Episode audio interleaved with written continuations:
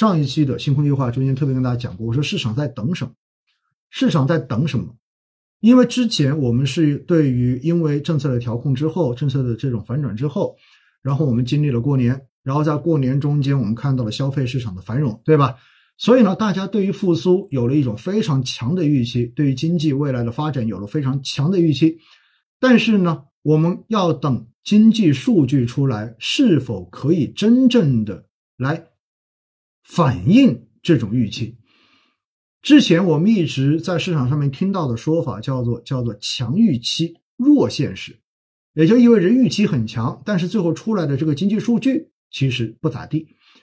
那如果继续是强预期弱现实，那么就意味着每次出经济数据，市场可能都会要调整，因为你的预期很高，最后你看到的现实比预期要低很多，那么这个时候肯定就往下掉嘛，对不对？那。最近在上周，我们确实看到出来了很多新的数据。那首先呢，在前几天我们看到很重要的一个数据，就是一月份的社会融资数据已经出来了。那社融数据呢，我们当然给到的一个说法还是说开门红哈，因为确实整个呃绝对值的数据还是不错的。但是呢，看这个数据的时候，我们确实也会在中间发现一些变化。首先呢。呃，从整个社融的增速来说，就同比增速来说，哈，它是一个继续往下走的这样的一个情况，而且是连续第四个月在往下走。因此呢，从同比的数据来说，可能并不能说非常非常的出色。当然，这个前提是去年的一月份，因为当时稳增长的这个政策推出，因为降息，所以整个社融的数据相当相当的好看。因此呢。去年的基数高，所以今年的这个同比的数往下掉，我觉得也可以理解。但是呢，我们如果看分项的话，哈，我一直反复跟大家强调，因为社会融资的这个规模中间，它体现的是到底企业跟居民对于未来是否有信心，这一点非常非常的重要。而且呢，中间我们经常看的是一个人民币贷款的融资数据，对吧？那么本次的这个数据中间很明显出现了分化，这个分化是什么呢？就是企事业单位他们的一个人民币贷款的新增相当的出色，而且呢，相比环比来看的话呢，增长的非常非常的多。这说明什么？说明企事业其实单位对于整个人民币贷款的这一个扩张，对于未来应该说相对而言还是比较有信心的。企业的感知往往会比居民的感知要来的更直接一些，因为它可以直接看到产销数据的变化，对吧？可以看到整个市场的这一种风向的变化，所以他们的动作会来的比居民要更快一些，这个可以理解。但是呢，我们也看到很明显的一点哈，就是在新出来的一月份的社融数据中间，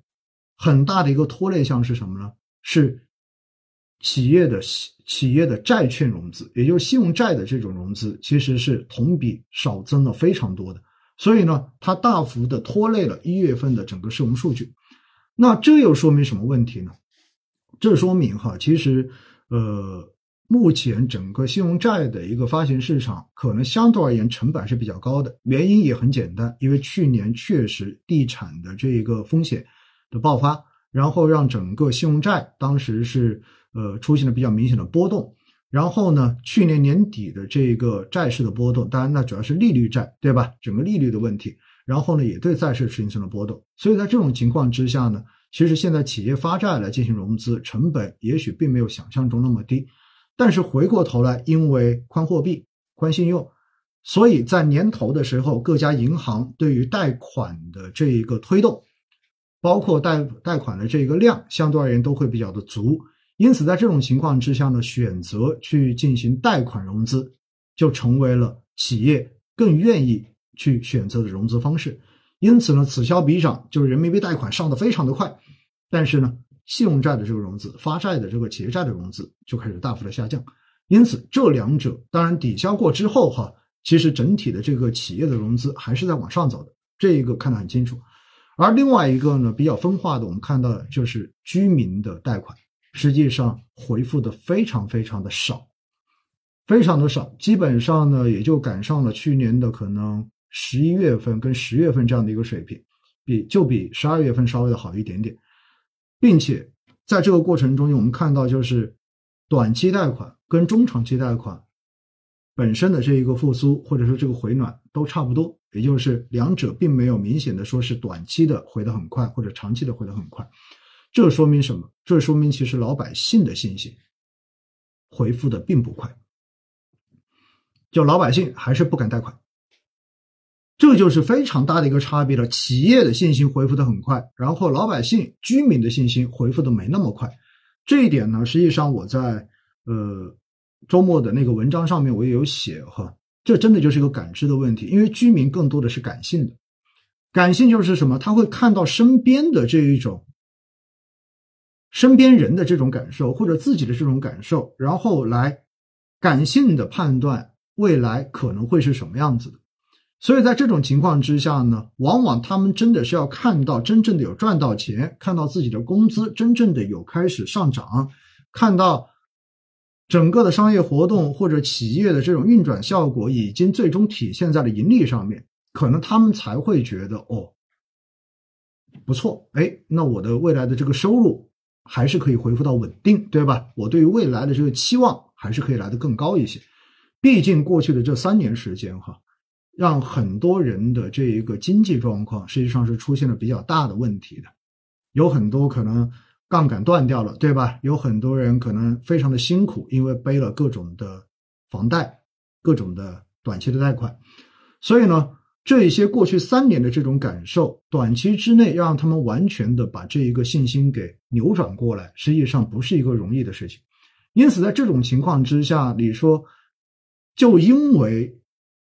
过年的这个火爆，然后就让他们对于未来的整个经济环境的大幅好转产生非常坚定的信心。我个人觉得还不够，还不够，还需要时间，还需要时间，慢慢的让他们去感受，慢慢的让实际的这种变化去提升他们的信心。说白了，就是大家看到自己荷包里面、口袋里面的钱变多了，那自然信心就来了嘛。但是这个过程肯定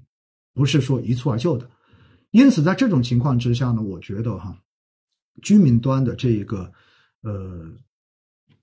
贷款的复苏，我们还要看后面的几个月到底是怎样一种变化。因为居民端的这个贷款的复苏哈，影响到了非常重要的一个行业，那就是房地产。我们知道，居民端的中长期贷款基本上七八成都是投向于房地产市场的。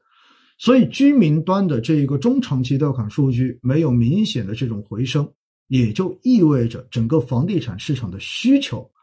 短时间也看不到明显回升的迹象。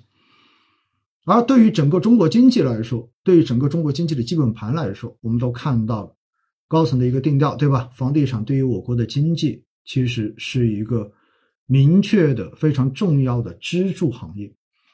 而且它。上下游所拉动的，就是受房地产影响的这些行业，其实非常非常的多。因此，今年我们其实很重要的一个观测的指标，就是观我们要去看经济到底会不会很好的复苏，就是房地产。在去年呢，针对房地产的供给端。也就是对房地产企业的这个融资这一块，应该说所有的限制基本上全部都已经打开了，因为十一月八号到二十八号，房地产融资的三支箭，对吧？全部都射出去了。关于这个问题，我们就不赘述哈。大家如果不熟悉这三支箭，可以回过头去听十二月初的，对吧？我当时所做的星空夜话的直播，当时有一些详细跟大家讲了三支箭。可以看到呢，对于整个房地产行业。企业的这一种扶持跟鼓励，对于房地产行业的融资端已经完全打开，也就意味着从供给角度来说，房地产现在基本上已经把过去的紧箍咒都已经解除了。但是你供给端上来之后，市场要恢复，不是说你能够有钱建房子，不是说你这个房子能够建得出来，而更重要的是什么？你得有需求。你得有人买你建的房子，对吧？这样子的话，你才能够把整个市场真正的给活起来，把整个行业给提起来。所以在这种情况之下，哈，今年房地产的需求端，我个人觉得应该后续还会有继续增强的刺激政策出来。那么什么样的刺激政策呢？进一步的降低大家买房的成本，进一部分降低大家买房的门槛。所以未来的这一种限售跟限购，我相信呢，不同的地方当然会有不同哈，一线城市肯定是不一样的，因城因城施策嘛。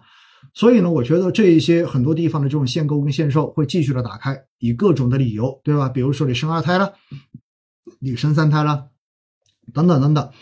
那除此之外呢，就还有一块儿，在降低房贷利率的这一块哈，呃，今年我觉得如果需求一直起不来的话，说不定说不定哈，就是存量的这个房贷的利率继续往下调。我觉得是有可能的，有可能。因此呢，对这一块而言，我觉得如果你是刚需族，或者说你是改善改善的这一个改善需求组，在今年接下来仍然会有很好的机会，你会等到更优惠的政策来买房。我觉得这一点应该是大概率的事情。